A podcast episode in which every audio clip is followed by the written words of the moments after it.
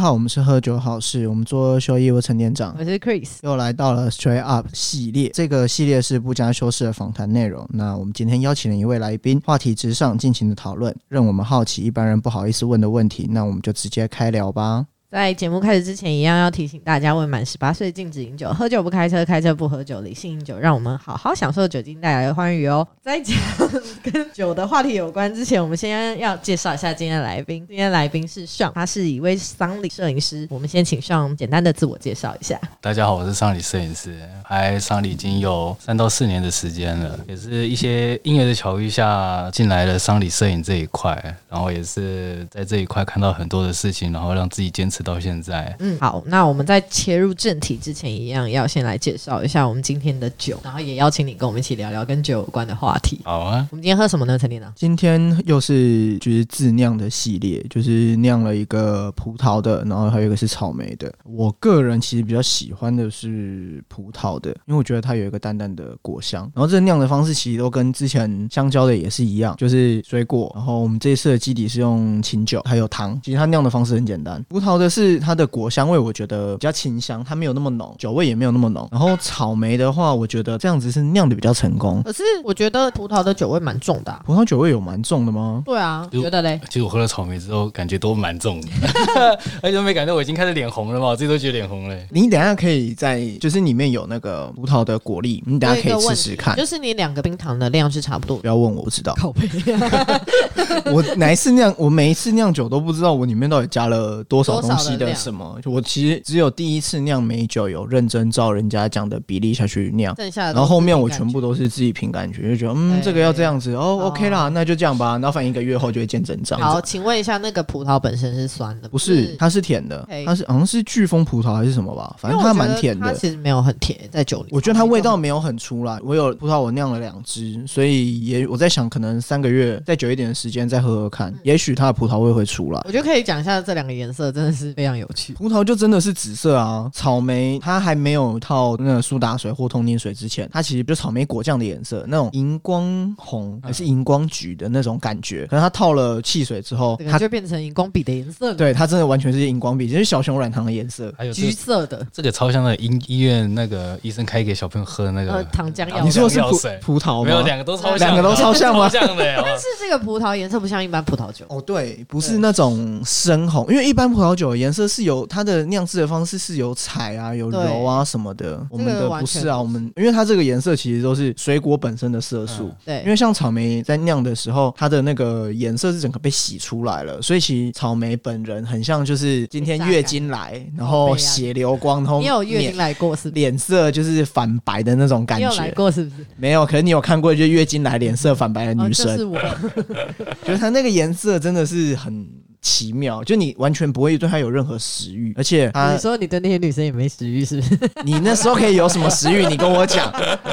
辟邪洗银枪是不是？他他连那个都可以有食欲，我觉得那其实也也蛮不简单 的。他玩的比较口味比较重。到底是谁玩的口味比较重？ 好，因为我在做这一次的呃访谈功课之前，其实我查了一些跟丧礼还有酒之间的连接。但有趣的是，我发现台湾其实这一块很少，但在韩国跟日本，其实他们的丧礼环节上一定都会出现酒。对像日本就是大家就是知道一定会有清酒，然后他们也会有一个时间点，就是丧礼仪式处理完之后，大家要一起聚餐聊天，然后去对讲这个人在世的一些好的是正向的。然后韩国就不用讲嘛，我们看韩剧就会知道，他们就是会坐在那个呃丧礼公司准备的一个小房间里面，大家就坐在榻榻米上，然后就直接吃饭，嗯然后喝烧酒。可是台湾很少，对不对？台湾其实也有，但是台湾通常都是在整个告别式丧礼结束后，家属们就会请外汇来做做菜给工作人员或是现场的家属们来吃。他们所谓的酒都是当天的那些人家送的那些贡品。就会你是说有人罐带头罐塔头？塔可能会有啤酒塔、啊黑哦沙士那时候塔就有，而且都会塔大家就会拆掉一个个拆，然后最后就丢到那个冰桶的冰箱里面。然后你要台喝，北很少看到、因欸，为台北他们现在现在很少看到罐头因塔为都是都因为。通常会这样子，应该说都有罐头塔，那通常都是在家里，但是现在已经不多了。那通常都这些都比较属于是外场。哦所谓的外场就是你在你自己家，你家有场地，你家有街道马路可以让你去办丧礼，不然都是内场。所谓的内场就是殡仪馆现场，殡仪馆现场不可能让你摆这个。然后再来现现在台北他们很注重市容的关系，所以基本上不可能让在自己家封街外面对做这种事情，又要封街，嗯又影响到人的进出。了对解，，然后在会有酒的话，通常都是在仪式的过程，比如说等下会有来宾来什么，人一个会先拿香嘛，然后献花、对献果，然后献爵。所谓的献爵就是敬酒，现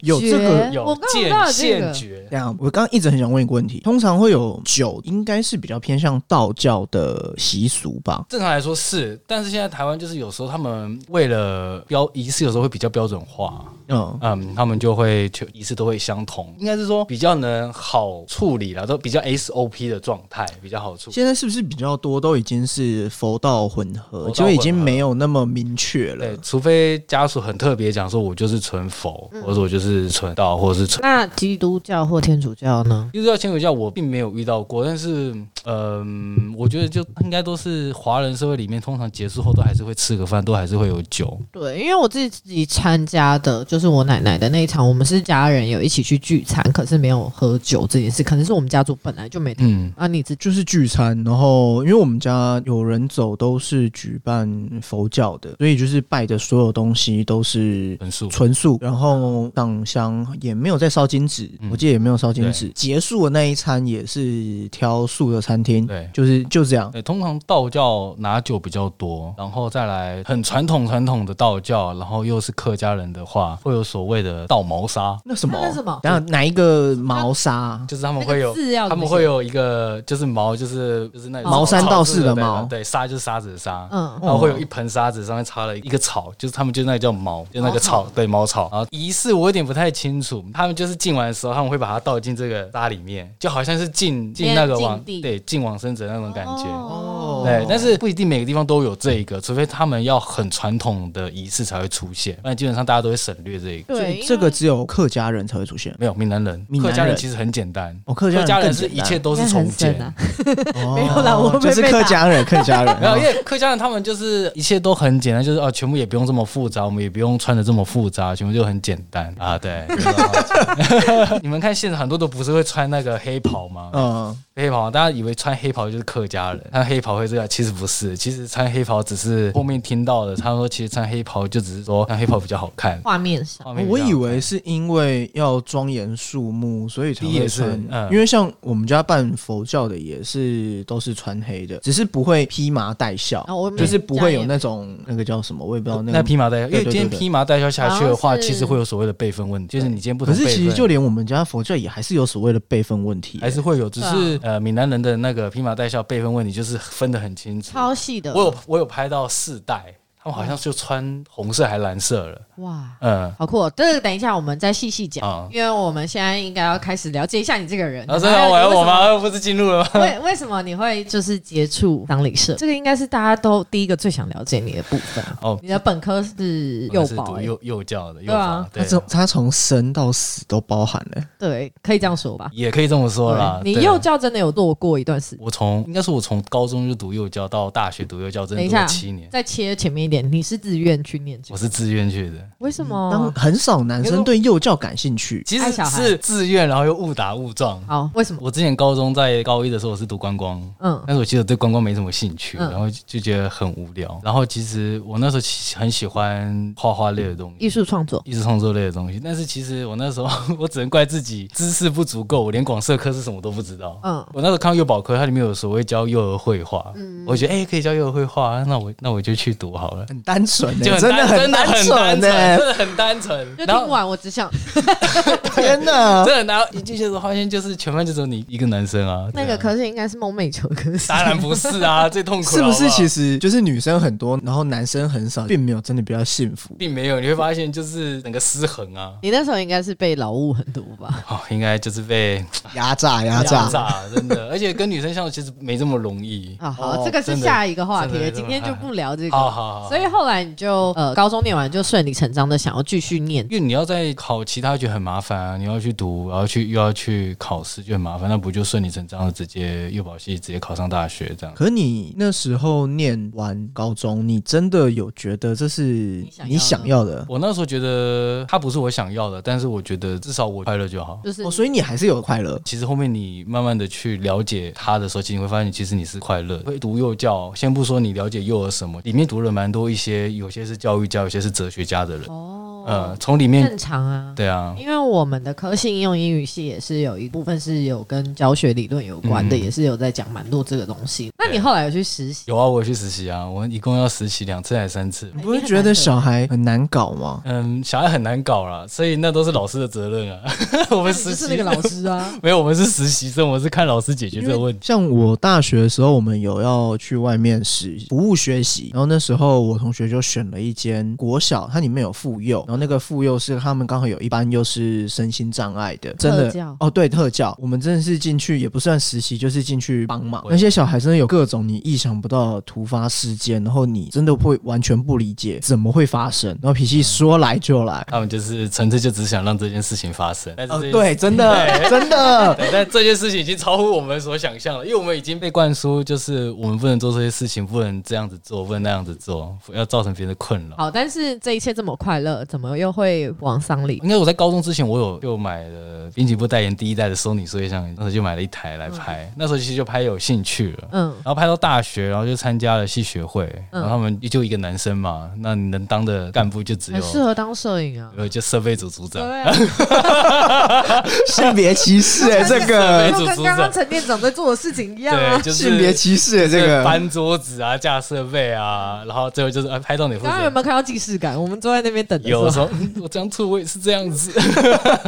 就拍戏学会活动嘛，拍没多久，我自己觉得有兴趣，我就去买了单眼，然后拍了社团之后，因为那时候学校的拍社团，大家其实都是很很简单拿相机拍一拍啊之类的，自己毛遂自荐就印了名片啊，还放自嗯己的自拍照啊，发发在名片上面印自拍照，自拍照，然后发这是老一辈的人才会做的事。哎、那时候就是就就只有这种想法啊，然后就是发给每一个社团，热舞社啊、乐音社啊，各种刚刚社说我可以团，帮你们拍，嗯对，我可以帮你们。拍照，可以帮你们拍照。我说只要那便，那时候有收费吗我？就说只要一个便当就好。哦，啊，我找一个便当就好。哦嗯然后所以从那之后，每个社团都找我去拍照，而且那时候学校有拍照的也只有嗯我，就是拿相机在学校拍。然后我为了让大家知道我有拍照，我每天都背单眼相机。对不起，对不起，哇我想要知道一下你的年龄跟背景，看跟我们有没有差很多。我哎现我的现在年龄，我现在、嗯我现在单一吧，哦，那没有很差近多啊，他离我很近哎、对啊，所以是吧当很近啊。当时这样子相机其实也要个两万，那时候其实很贵，因为那时候数位相机才是正面全面对啊，全面性，然后我那时候设备买一买，其实也要快十万，要要快十万。但是现在其实慢慢比较便宜，对啊，你知道现在你在 Seven Eleven 都可以看到小朋友可以有一台数位相机，有一千两百万画素，还是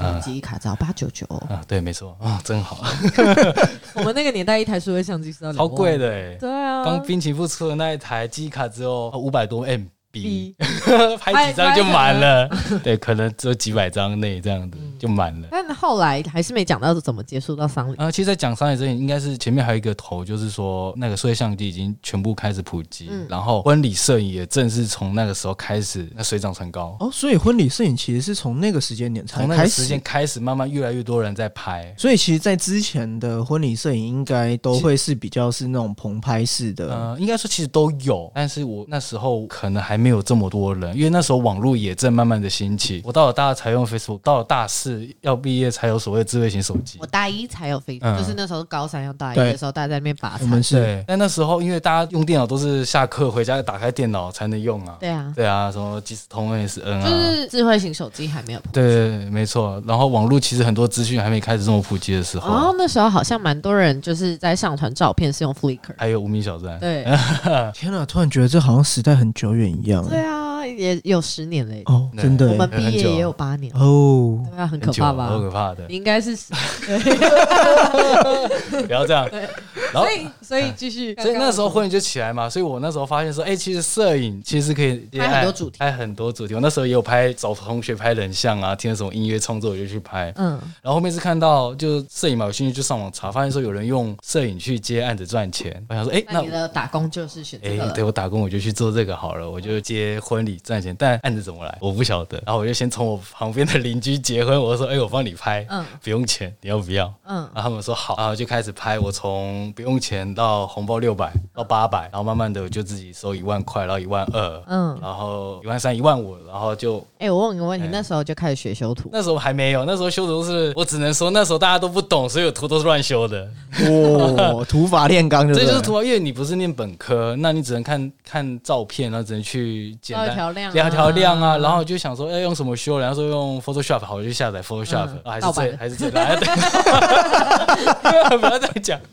对，啊我就去用，然后一张一张拉，然后最后面才知道说有所谓的 Lightroom，还有什么软体啊之类的，然后才开始。我其实刚蛮想问你一个问题，就是你怎么从不收钱到找到第一个红包六百块？呃，因为后面你会觉得一直不收学出去都是花自己的钱啊，还是那个人主动跟其你？实应该是说，就是应该说，一开始说我想要去拍这案子，一开始不收钱，其实最后目的我就只是要累积一个作品，嗯最后让人家知道说我是有收费。嗯但是一开始人家我作品量没有到一定程度的时候，别人的可信度就不高。嗯，但至少因为办喜事嘛，人家也觉得礼不该少，那至少给个红包哦嘛，对不对？呃，去年年底的时候参加我同学的婚礼，我发现现在的婚摄好辛苦哦，他们身上是背两台相机，对啊很像是啊很像那个西部牛仔双枪侠一样，那个背带这样背着，这台拉起来拉起来之后，等下就再又换一个敬畏，又拉啊了另外一对台。对对对我觉对，得那个动作之迅速，然后他又穿又穿那个衬衫，然后又紧身，说天啊，这是在帅几点的？因为所以然这后这边腰间还要配其他的镜很头，多、啊、对，马上那边换，真的速。速度超快。所以这几年就是大家把婚摄已经成为一个专业化在经营，对啊对，就是很多的设备啊，或者是拍摄的内容，或你者是看程度你现在还在讲喜事，到底什么时候会到丧事？哦，不要急嘛，先先讲完 啊，我要起承转合嘛， 我怕对不对那个时间真的对，那个时候就开始拍喜事，但是后面因为我从学校发名片嘛，哦发有我人头的名片，我发到外面去，哦我放在我认识的咖啡厅里面。嗯就有一天突然有有接到一个电话，因为那时候还没有智能型手机，就大家打电话，他就说：“哎、我是某某礼仪公司，呃，我有我有拿到你的名片，想说你有没有兴趣来拍那个丧礼？”我想说丧礼，我都是拍拍怎样子的东西啊？他就说：“反正你来现场就带着相机来啊，我会跟你讲说拍什么。”我说：“哦哦，好啊。”呃那你然后有钱吗？他说：“我说，对我那时候说有钱嘛，他说有，我会给你一些费用。我说好，那我就去你。还记得多少然钱？后那时候有应该也才几千块，但是那时候想说，反正就几去千，块对学生很多，很多啊，很多啊。他想说，哦，所以你从学生的时候就有，我从大二的 时候，又开始拍丧哎，礼。很早我哎知，道对，大二时候就接触到了，嗯，然后我就去，然后就到现场，他说，我说，哎、我要拍什么？他说，你就把这些花篮啊，或者是现场拍一拍啊，然后最后就去里面拍那个往生者。你是不是有下？我想说往生者，可以拍哦。我说可以拍，哎对啊，可以可以 拍，但你对是可以是等一等一下，下可以拍我啊。先问一个问题：你在那之前有参加过丧礼？有国小参加过一次我叔叔的，嗯，从对那之后就没有。可是从国那之小后记就没有忆也没有很清楚。我没有，还是有点清楚，但是嗯只清楚一些片段，但是没有很多。好，那我问一下，陈定南什么时候参加你人生第一次丧礼，而且是有记忆的哦？国二吧，应该是国一国二的时候，爷爷的丧礼。再来就是到去年，应该是去年，对，应该是去年。好，我自己就刚好是大一的时候，我奶奶过世，哦所以那一场丧礼对我来说，我人生有很多的不同的感受。然后我甚至当时毕业的第一份工作，我想进礼仪社，然后我爸当时是支持我的，嗯，因为我那一刻就觉得丧礼这件事情明明就对人来说很重要，但大家为什么就把它流于形式，或者是我们其实就是付了个十八万给礼仪公司，然后一切就不管。嗯，然后你刚不是有讲到辈分的事嘛？对啊因为我们家的背景比较复杂一点，我们爸爸妈妈没有结婚同居三十、嗯然后但是我妈妈是唯一一个照顾我奶奶后半辈子的人，可是她却在那时候不是要叫孝女、叫长长子啊什么什么的来跪送，我妈妈不能跪。嗯我那一刻超愤怒，然后我就觉得丧礼这件事应该是为活人而做的，那为什么我们把这件事做的这么不好？然后那一刻我就很想要改变这件事情。嗯，所以我想听你那个时候就实际上去拍往生者，然后还有那个经验是什么？其实拍《往生者》的时嗯候，我只能说那时候年轻，就是年少轻狂嘛，也不不是怕，就觉得反正有什么来我就拍什么。那时候觉得，哎、有人给我拍，我当然就是有机会去展现啊。但他是死人，对，因为是他的现在的摄影的兴趣大于就摄影生的死。兴趣哦大过于生死，然但后哦你我有一点像是见山是山，对见我山不就是是山对，见山打山，见海 就是劈海哦那嗯种所以感那觉。个时候比较像是有勇无谋的状态。对，游泳就是我就只有相机，但我不一定会拍照那种感觉。其实你当然很有勇气去拍，可是你不会觉得那有什么禁忌啊或什么吗？一开始我就发现有人说你拍丧礼不可以拍婚婚礼。我在想说，为什么拍婚的是什么？拍婚婚礼啦就是你拍伤的不哦能结婚的婚哦啊，你拍刚刚伤讲的婚宿的你婚啊，拍伤我的，刚想到这个，呃，你拍伤不可以拍喜。从那时候我就开始对这件事情充满一个问号，为什么？对啊，为什么？为什么？不就只是摄影吗？为什么？他说因为你会有晦气啊之类，会影响人家喜事。但是啊翻白眼。我必须要说，那时候我奶奶就是过世这件事情，然后我身边就是很多长辈就跟我说：“你这百日不要去别人家。”嗯然后我还是就是因为那时候我不是在高雄念书嘛，所以如果我百日都不去别人家，就代表我在高雄的日子是特别煎熬的。对然后我的朋友就说他们不介意，或者他们父母不介意，我才可以去。嗯，其有实这个吧，对吧？我记得。其实有，但其实我有去稍微聊过白鹿为什么不能去别人家，原因是因为说，因为你可能还在难过，你不要把不要把你的情绪影响到别人的日常生活。但其实并不哦是什么会不会去。可是不是每个人都会难过那么久对，但是我觉得就是大家会说，但是都不解释。哦，所以我当时就很困惑。就像在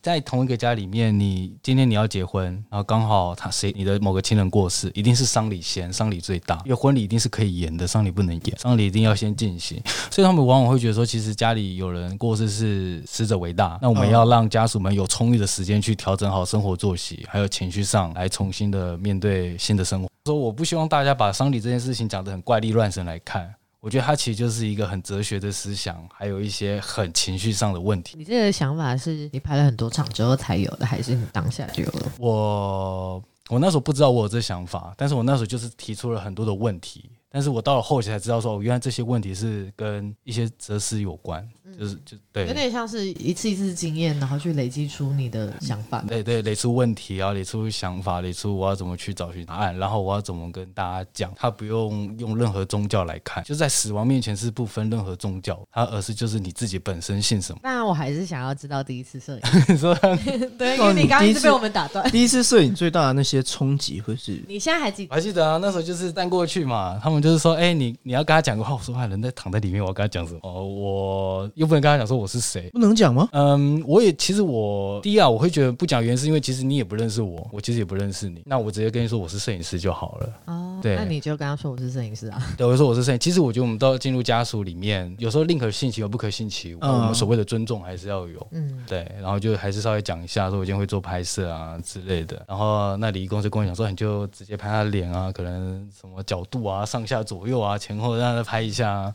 然后我就拿镜头这样子，因为我就我 就看着我就看着里面那个往生者，我就这样镜头拿着，也还按快门，我就觉得说，诶为什么人走了就跟睡觉一样？对，只是没有起。就这样拍了他一张。对，然后当他就觉得就这样嘛，所我谓懂所谓的我懂就这样，就是说他的一生就这样嘛。对因，为我那时候看着我奶奶被书画好躺在最后一个仪式，就叫瞻仰仪。嗯我看她就会觉得好奇怪，嗯，因为瞻仰仪容就是最后一个环节了。对，接下来大家就是坐车去烧。那个时候我也是跟你一样，然后我有一个姑姑就是从美国赶回来参加，然后她给我用乡土剧的方式拍着我奶奶的棺木旁边说：“我没有妈妈了，再让我看我妈妈一眼，不要把我妈妈带走。”嗯我那个刹那觉得。既然这件事这么这么重要，对你来说，你妈妈这么这么重要，怎么就这样就把它烧掉？就是这个当下状是很难去形容，你就觉得他的这一生有谁会记得？然后他就是火化完就这样没了吗？就最后变成小罐子。对，但那时候就是我给我自己留下一个问号，但这但是这个问号最后面我你自有得己到答案。我自己后面有得到答案，对你第一啊次给了你问号，然后你就发现你想要持续经营这个领域吗？我那时候其实还没有，应该有继续拍，大学的时候有继续拍，但是毕业之后当兵嘛，然后退伍之后，其实我也在外面工作一阵子，然所后以那时候有算接了两次，呃是应该也有个五五六七八场。所以其实退伍之后也不是马上依靠这个为生没，有，因为那时候想了一段时间，我到底要不要以这个为生，所以我在外面做了一些工作，饮料店啊、大卖场啊、送汽车材料零件啊，都有做，都没有想到要去幼儿园。都 没有，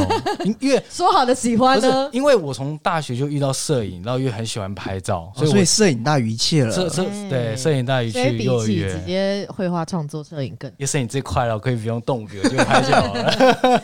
但是你本来就有发现，就是你喜欢摄影之后，你有仰慕的摄影，呃，我没有特地仰慕谁，但是我就喜欢上网看一些人家拍的照片，然后那有算印象深刻的作品？呃，我我会有时候会去看摄影展啦，也会看什么深山大道的哦嘛，那很纪实的啦，哦呃，对。然后，但是后面慢慢又喜欢看比较很像 fashion 类的一些时尚的哦杂志的东西。其实就每个每个时期的口味会不一样，嗯。但你对人是有情感的，对，我就很喜欢拍人。对，后面是因为觉得喜欢摄影，喜欢拍人，然后就去外面的一个摄影工作室嘛。但是我找摄影工作也没有很顺利，哦，这哦个为是什为什么么？因为你已经有很多 portfolio，很多作品集了。我虽然很多作品型，但是你出社会对别人来讲，你就是一个菜鸟，就是什么都可不是我以会。为大学累积的这些也算是经不验。会，因为你出去工作，他们要的是实务经验。可是你就有啦，但是我今天去找摄影公司的时候，他们并不是拍婚礼啊，他们是婚礼婚纱摄影啊。他我需要会打灯，我需要会打板，哦嗯，在丧礼摄影，你们不太会打灯，有人打灯，我有看过，但是我选择不打灯，原因是因为我不想要去影影响响家属对，影响家属，干扰现场，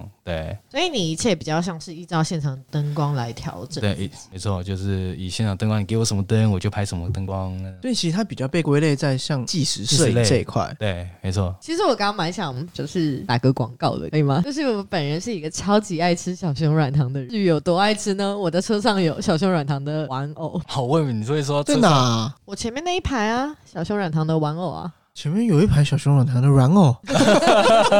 你做过多少 次？我以为你车上我会真放的想不 起好来、真的有啊，我前面有一排，就是我真的超爱吃小熊软糖，几种。但是我超讨厌它透明的那个口味，所以那透明我等一下是不会碰的。这个然后为什么要特别帮小熊软糖打个广告呢？因为它很适合配酒啊，我都会把它丢进酒里面，然后让它就是有点浮肿，跟泡在福马林一样的时候，你知道你我再拿出来咬的时候，它也是充满酒精的，呃跟我们好恶用哦水果那样酒是一样的道理。我之前曾经想过把小熊软糖拿来泡酒，可是泡太久了，全部就粘在一起，对，它变一会个变成一滩。一坨果冻，变然后连那个酒都是格格的。呃，然后你知道后来我就把那个那一坨小熊软糖丢掉，因为它那个酒味太重了，就把它丢掉。然后剩下那些酒精，对了，我把它另外冰起来，就变果冻。来，请问一下这是什么？不好意思，我从来没看过它正面啊，我没有看过你车正面嘛。这小熊软糖吗？会就很 Q 啊，然后我车上就是跟我包包里面现在固定会放，不会然后我很希望 Garmin Barrel 当我的干爹，因为我真的超爱吃，我是这个 size 是最小包的，然后它的 size 也比一般你在 Seven Eleven 买到的小，啊，然后我听说有一个超巨大的版本，但我至今不想尝 试，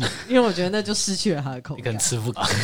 很恶。好，我那广告打完了，希望大家去买小熊软糖。接下来要回到你说你就是大学一直到出社会之前，其实换了很多工作，然后你也排了五六场丧礼摄影。嗯，但到现在你并不是以这个为主业，是为什么呢？哎，应该是我之前其实也是拍拍婚礼婚纱，那也有一段时间，然后拍到后面的时候，其实很多人都在拍，他已经有一个觉得是红海市场，就是一个很红海、很红海的市场，然后就已经就觉得说，摄影好像就只能拍这些吗？那我想要可能想要拍人像，关于人像的可能培训或者是时时尚类的那种东西，其实对我来说也那个是很难去触摸到的。嗯，那可能要有一些门路，或者是你的程度要很厉害。然后再就是说，我到底还有什么事情可以拿出来跟别人讲？因为碍于生存要赚钱，然后碍于我有没有新的东西可以跟别人讲，所以我后面还有自己对，还有自己的经济压力。然后最后面就看了所有的作品啊，最后就是翻到了丧礼作品，然后思考了很久，诶，我到底要不要把丧礼拿出来跟大家讲说可不可以拍？但是在六七年前的时候，大家其实都不太接受。哦，你说当时的社会风当时真的是不太接受，然后但是我来台北六年，但是六年我就觉得说好，我就在台北读读看。前情提要一下，上是苗栗国的人，对，苗栗国，我还蛮好奇，就是回到你第一次拍丧礼摄影这件事情，是家属要求要拍的，还是其实那是礼仪公司配备的？当礼摄影对礼仪公司来说只是一个附加赠予的东西，而并非它一定要有。懂？就是因为我们那时候在选我奶奶丧礼的时候，就是你可以选十五万方案啊。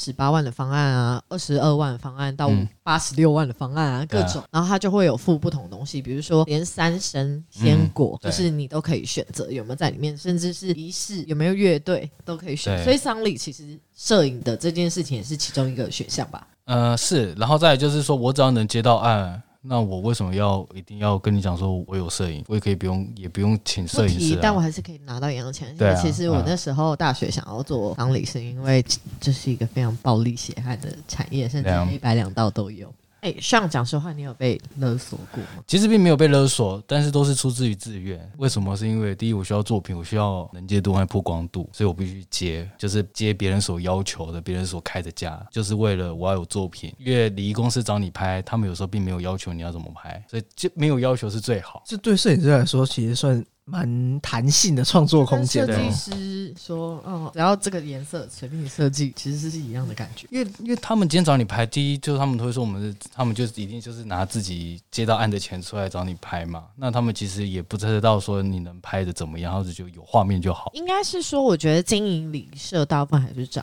辈，所以嗯他们对美感或者是主题的要求很不明确。这这是其中一个，我觉得再来一个，现在也年轻化了，但年轻化是三年之后吧？你刚说六七年前，哦，六年六七年前之后，过了六七年前，还是很多人是存在六七年前的思想，啊原因是因为我都可以这样赚钱了，我何必去改变？你知道在办丧礼的人，我付了钱，仪式仪式走完，剩下的事情是我回家自己处理的。我爸爸那时候就说，该做的事情做完，我心里了完这桩心事，以后的事情就放在心里。我还是时刻想我妈妈，但是这件事已经结束了，所以钱付完就结束。也就这样，所以我一直觉得丧礼摄影是很重要的地方。其实不是说我帮你们拍了丧礼摄影这件事情，因为我是为大家丧礼后，当你回到家什么都没有，最后做的就是去抚慰每一个人回到最安静的生活、最平凡生活的就是一他有个机重要会。在翻阅这些作品的时候去想起来。对，就想起这些事情，就是我是一个很后端，大家看不到这件事情，对，但只有感受到生命的那个跌起跌落的时候，他才能知道这个意义到底是什么。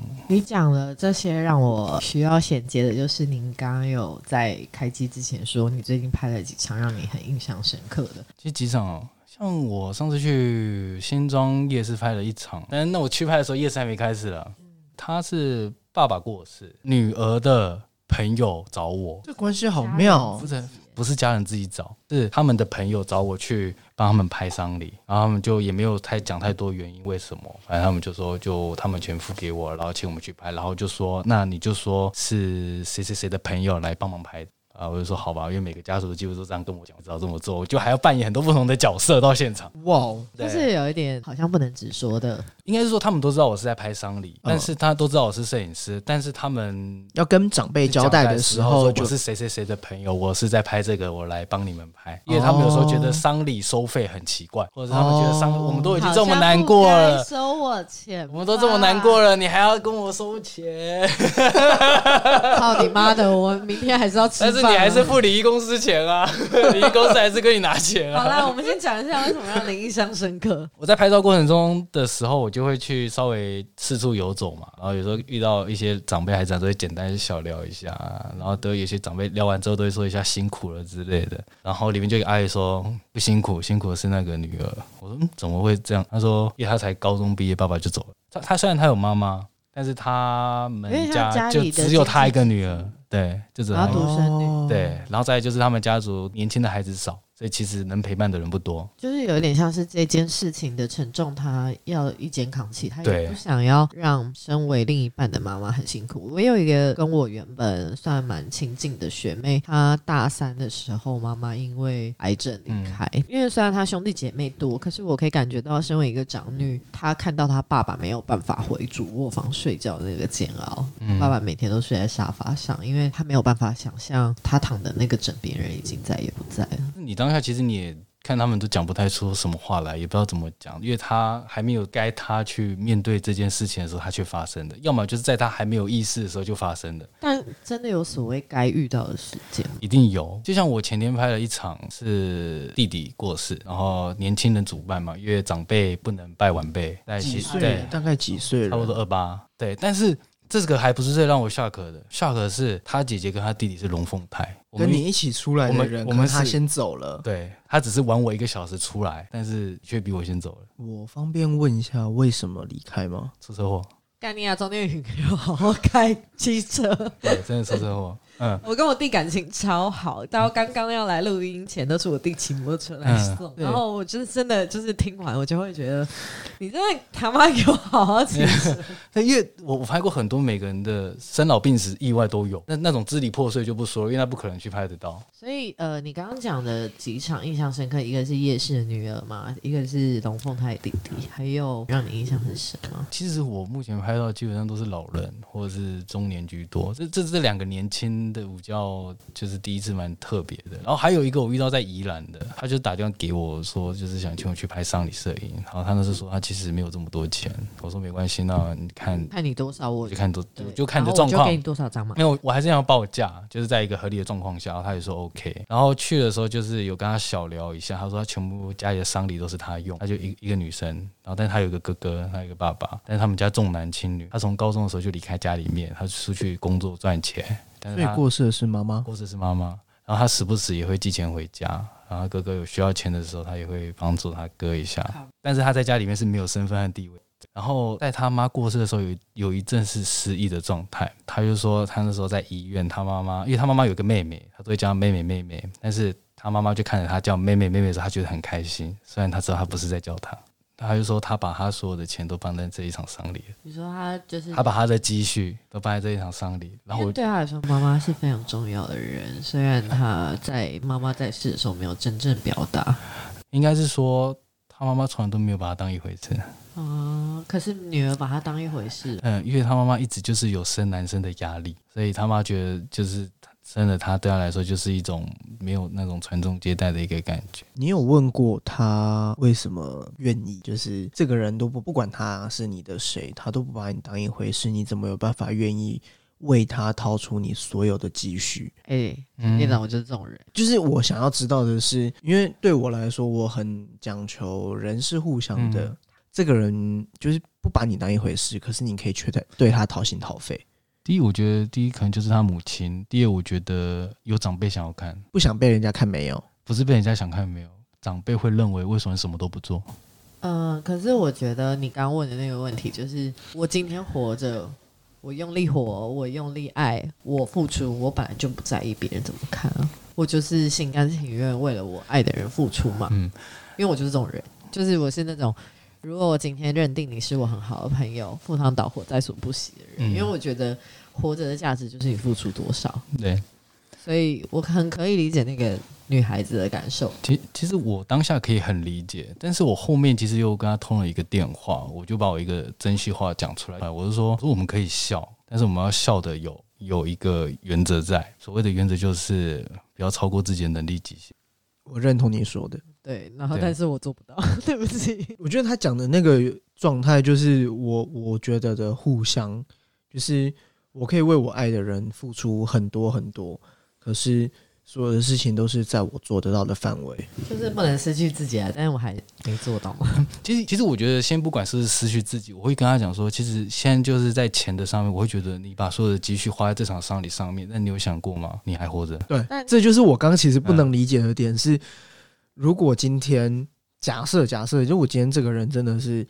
他对你真的非常好，好到什么样，然后你真的必须花钱做到这个程度，嗯我觉得我还可以理解或谅解这个状态。嗯可是今天他可能再生的时候，他就不把你当一回事，你却也做到这个状态的时候，我其实是不太能懂那中间的感觉跟状态，甚至是你 未来我超的可以理解嗯就是还要用力活着，就算是折损了他的金钱，可你不觉得那只是像是在证明，其实你可以吗？我觉得不是证明可以，而是他对自己可以交代跟放心，所以他愿意这样做。因为我就是这样的人，我嗯就是觉得说，如果我能无条件的给予，那我活着的价值的意义就存在了。他其实也是这样想啊，他就是就是哎、一个赶快把他联络电话。他这个想法我没有我没有觉得不好，我觉得就他就就是一个他他真的很爱他妈，即使他没有得宠，但是他还是爱他妈妈。就对跟我很爱我一个真正用心交往过的人，但是他最后没有用一样方式爱我，我还是爱他们啊，我还是会希望他们好好的活在这世上啊。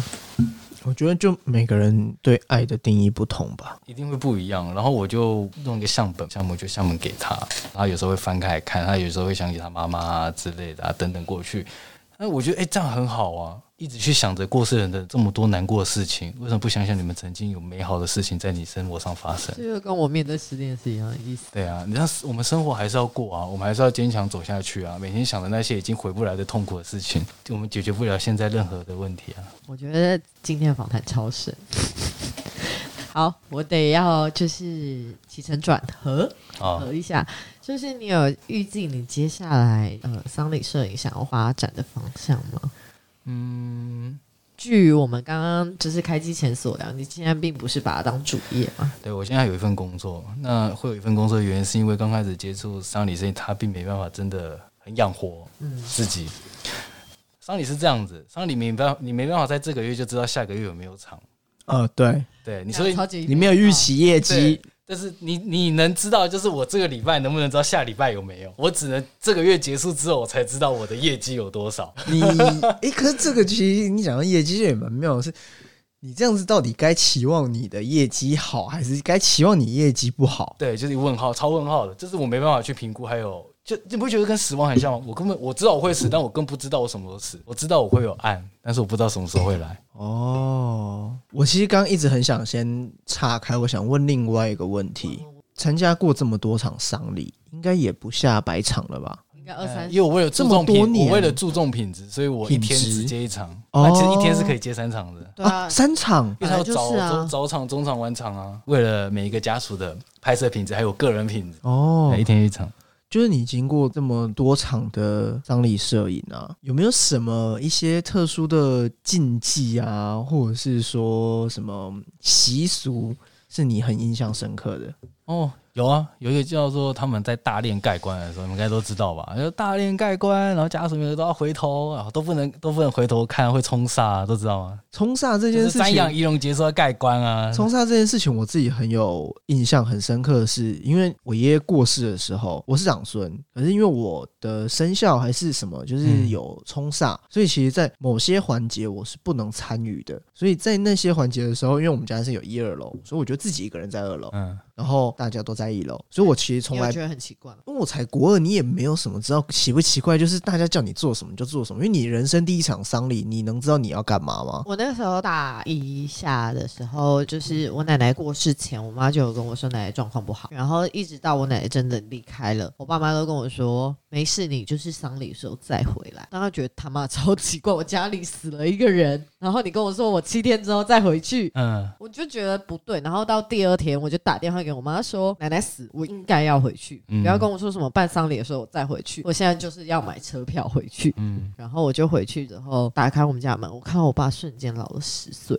我很感谢当时自己坚持要回去。觉得丧礼这件事情，它跟婚礼不一样。婚礼是从以前到现在都会有人跟你说婚礼要干嘛，嗯可能有哪些习俗，可能是什么原因，可是从来不会有人跟你说丧礼要干嘛。你如果你人生当中都没有经历过别人的丧礼，或是自己的，就是自己亲朋好友的丧礼，你可能完全不知道那些流程，那也从来不会有人跟你讲，所以我就会很好奇，在这么多的流程、这么多的习俗里面，让你最有印象、最有冲击的那些会是什么？嗯，我觉得家属他们比较会遇得到所谓你说的会有一些回避冲煞的这些问题。那对于这些我们这种旁人来说，其实并没有什么大碍。那我都可以去拍往生者了，那我还有什么可以还会有什么要担心的？就是意思就是说，他们今天大练盖棺要回头，我那时候就是想说，因为但你不用啊，对他们就是我也要，他说任何工作人员都要回头，但是我每次都没回头，我就回去就拍他们大连盖棺，他们每次都叫我回头，然后我都还是照拍，呃，拍了几场下来，发现说好像就这样子嘛，也不是说嘴硬，而是我觉得就是我觉得大家常常在讲，但是有没有去证实过？就是那个的冲煞，其实我到现在也不知道它到底是有什么样子的，到底会发生什么事。因为曾经有一个礼仪师跟我讲说，其实盖棺冲上其实没有这件事情，如果真的要冲上盖棺的人全部都死光了， 哎呦，有道理耶！对，盖棺的人都死光了，因为还是有人盖啊。还是要有人盖啊，还是他自己会盖吗？就像刚 Chris 讲到，就是那是他见他奶奶的最后一面，就是在就是瞻仰仪容那一块嘛。见我爷爷最后一面，其实是我已经忘记是哪一次的回去，我看到他在病床上，然后那时候他已经在加护病房了，所以那一次是我我是在加护病房外面见他最后一面，而我到后面知道他过世是接到电话，然后因为我的生肖后面就是所有的东西我都没有再见过他，那些习俗它的那个不管是重要性或者是这样子的传承的那个意义，我有时候也是蛮疑问。因为有些是已经很久传，一直传下来传传到现在，有些人已经很难去解释了。我觉得他刚讲的那个突然让我想起来，我其实没有看记得我见过奶奶最后活着的那一面。嗯，就是我最后一次见他，是我不是说我急着回家，然后我爸就在餐桌上问我，我跟我姐说要不要去看奶奶，我说好，然后我们就到了双河医院，然后把冰柜拉开，我就摸着我奶奶冰的脸，嗯是我最后一次生活上看到她，那种感觉超怪的，就是真的是冰块，嗯，可是至少你有对他最后的那个记忆跟温度。你知道我对我爷爷的记忆跟温度是，我已经忘记我什么时候摸过他。他他对我来说真的是记忆的那一块，我真的只记得他躺在床上，躺在病床上，而且隔着一道玻璃。我真的不记得我最后一次牵他的手是什么时候。就是我觉得丧礼有很多，好像我们从来没有准备好要去面对死亡，从有意识以来，就会有人教你怎么去面对死亡，你该怎么去。当然，我觉得这是为这也是为什么我要邀他，因为我觉得死亡这件事情谁都逃不掉，没有一个人逃得掉。那为什么我们不不愿意去面对它？嗯，因为你像很多死亡的事情是避而不谈哦，因为我八字轻，所以小时候是真的，我妈就会说我八字轻是连爸可能开车经过人家在办丧礼，我只要一开车经过我就马上哭，大概经过完之后我就不哭，哎，现在会吗？就会养成我从很小很小的时候，我妈就跟我说要回头要避，所以到现在我连骑摩托车或是开车经过丧礼，我都一定会回头。哦，那那天在宜兰，你有回头？有，我回头啊，就是我，我到现在就是它是一个反射动作，就是由来到底是什么，原因到底是那时什候么？还在那边说，哇，你看旁边那个丧礼办的好华其实丽哦其。实我觉得这这这比较关于体质问题啦，因为我觉得谈论丧，应该说丧礼是一块，但是丧礼拉出来，我们谈论是生死、死亡这一块，那是另外一块。但是我一直想跟大家讲说，在拍丧礼的时候，我们不要把宗教信仰拿进来，不要把任何的神神鬼论拿进来。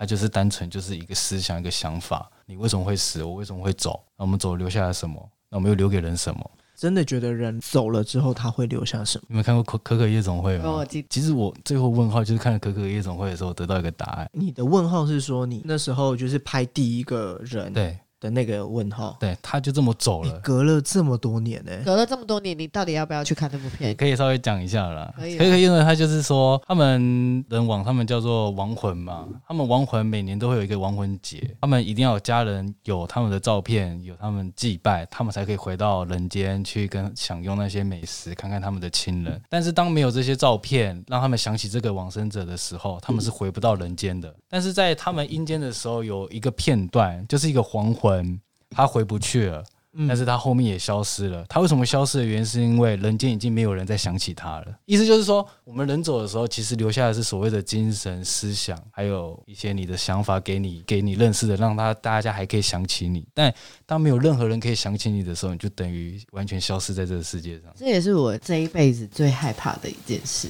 嗯就是无论是失恋，或者是丧礼，或者是我跟一个人再也没有交集的时候，其实我最害怕的是，我想起他的时候，我再也没有情绪了。所以那时候就是有一个学长跟我分享说，他的二阿姨走了，我就跟他说：“那你现在好好写三天的日记，把你现在的感受跟你对你阿姨的记忆都写下来，因为有一天你会再想起二阿姨的时候，再也没有情绪了。当那个时候，你就会发现，这个人对你来说已经无关于我。我自己的认知是，从小到大祭祖的时候，我就要去拜太公，嗯，就是本省人讲的应该是阿奏，来走嘛了，对对，来走。对，因为我们家是外省移民，嗯所以就是拜太公。那太公其实我从来没有看过他，我对他的记忆大概是小时候大家对他的讲述，到大学才看到照片，所以其实那时候我就会在想。一个人的死亡跟活着到底重要性在哪里？我就会觉得，如果哪一天当没有人可以再想起你的时候，其实是不是你的任务也完成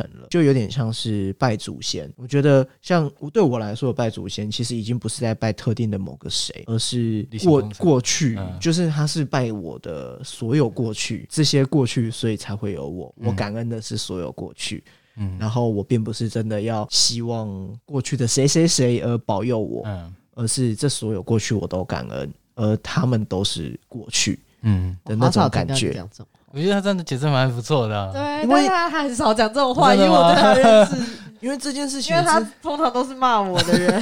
不是因为这件事情真的是从小到大，就是我都会很疑惑，当人烧掉了，变成一个罐子嗯放在那的时候，小时候爷爷可能还在，就是你全部人都进去拜拜。打开灵骨塔，然后你看到那个罐子，然后你要擦它，要干嘛？然后因为又是长孙，所以你要做，就是你都要知道那些要干嘛。嗯，然后你都会站在最前排，你永远都会看这些人的名字，然后试图去记忆它。可是他对你完全没有任何记忆点，他就是三个字，对，它没有任何意义。然后就是谁跟你说哦，我们家怎么来的，我们怎么样，我们怎么样？我就在想，那如果人都只有这样，那讲句实际的，像因为我的老家在台南嘛，那如果讲句实际的，如果未来我都没有再回台南了，我的子资子，我的下一辈，或者是我的更下一辈，他们就不会回去拜他们啦。那你有没有去在意那些什么中间有没有的习俗，就是各种什么冲煞不冲煞，或者是什么有没有的习俗，到底意义在哪里？所以就是那时候爷爷被叫做这件事情，当下我并不觉得怎么样，而是在未来在看这件事情的时候，就觉得这些的意义到底何在？然后那还有什么更出乎我想象的？因为我其实参加丧礼很少，因为我很是一个很不爱参加婚丧喜庆的人，嗯所以我就会觉得这个这件事情真的把它摊开来讲，可以讲的很大。可是现说，如果我们就只讲习俗，有没有什么是真的很特别、很不一样的？如果真的要讲特别的话，我觉得就是可能会有一些所谓的喜丧，什么叫喜丧？喜丧就是老人家活到可能九90十百岁，哦，我他知所有道，布置都是粉色的，就粉红色、我红色的啊。奶奶就是九对十二岁过世嗯，可是也没有到喜丧，啊，那个都喜丧吗？是哦，现在都已经没有现在八十几都照喜丧做了耶，可能就是对还活着的人来说都不是喜事啊。也是可以这么讲啦。因为喜丧就很特别，它什么都是以红色来讲。他们说，哎，他可以活到这么久，没有，我就很不开记心得奶。奶是红色的，应该是粉色跟浅黄色。嗯哼，就是我们可能原本预期她会活更久，可是她就是真的生了一场病，就突然离开。对，对，好，我们还是要 ending 一下哦。今天虽然就是聊得非常开心，可是节目时间也蛮长的。我想要问上，你接下来要怎么看待你做丧礼摄影这件事情，还有你的期许是什么？如果不讲丧礼摄影，我们讲大一点，死亡。拍了这么多年的丧礼摄影，你怎么看待死亡？其实我觉得大家面对丧礼，有时候一定会很难过，那些自己突如其来的来啊走啊。其实这这点我比较不太一样啦。那只是我会觉得，其实大家对生命这件事情，我觉得要很淡，要看得很舍，但是要活得很认真。应该说再舍不得也要舍。再舍不得也要舍。其实我们每天都在发生很多离开的这件事情，就像我上次跟我朋友聊了一件事情，我跟你认识，但是我们知道我们这辈子不会见，但是你不会难过。但是当你知道我离开的时候，不在这世上的时候，你却难过的半死。我就是这种人，对，但是我我觉得不太一样的是，我至少不后悔。嗯，我认识你，然后我对你付出。没错，这就是我刺心的刺了，就是这样子。人来了就要珍惜，走了就要很舍得，因为走了就是走了，你抓也抓不住，你留也留不了。我们只能抓得住你眼前所抓得住的。天啊，他这个结尾结的很好 哎、第四的 moment，嗯，啊我常最近也想到啊，反正我们手臂就这么宽， 能抓的东西就那一些。真的。对啊，那我们今天要好好谢谢上愿意就是接受我们的采访。不会啦我。觉得也许我们应该可以再约他有第二集来聊聊死亡。大概应该要在一阵子之后吧，啊没关系，慢慢来。我还活着的话， 觉得死亡这个议题，透过丧礼摄影可以有一个不一样的想法。很，我想应该也很多人没有想过丧礼可以摄影。对，就是像我在刚刚有提到，就是我爷爷走的时候，我其实我们家并没有丧礼摄影这件事情，就很多的丧礼其实都没有丧礼摄影。就是丧礼摄影的本质，其实就像刚上讲的，就是它其实就是一个珍惜那个当下。可是他走了，你需要对他看淡，嗯，你其实，在参加丧礼的那个过程，你可以透过影像，透过这些照片去记录你的情绪。对，那不管遗不遗忘，因为总有一天一定会被遗忘没，错，只是你或者是你之后的人，可能可以再想起他，或是不再想起他都没有关系。我觉得那是一个人活在世上都是一个阶段性的任务，你要带来这世上什么样子的责任跟嗯状态。嗯、我觉得今天聊丧礼摄影这件事情很有趣。好吧那我希望下一次可以再邀请你来讲死亡，可以因为我觉得死亡这议题可以讲很深。很多啊我因为其实今天还有很多，我觉得没有让上去分享到，就是很多丧礼摄影上他看到的毕竟大家事。听节目的时间有限，你再剪下去你会剪不完 哦。所以我们就保留到下次吧。啊，可以啊，可以因为我可以期待我们还会再相见。啊，当然了，好的，好，我们是喝酒好老事师，我们做二休一，那就这样子啦，啊谢谢谢谢大家，谢谢上上，嗯，拜拜拜拜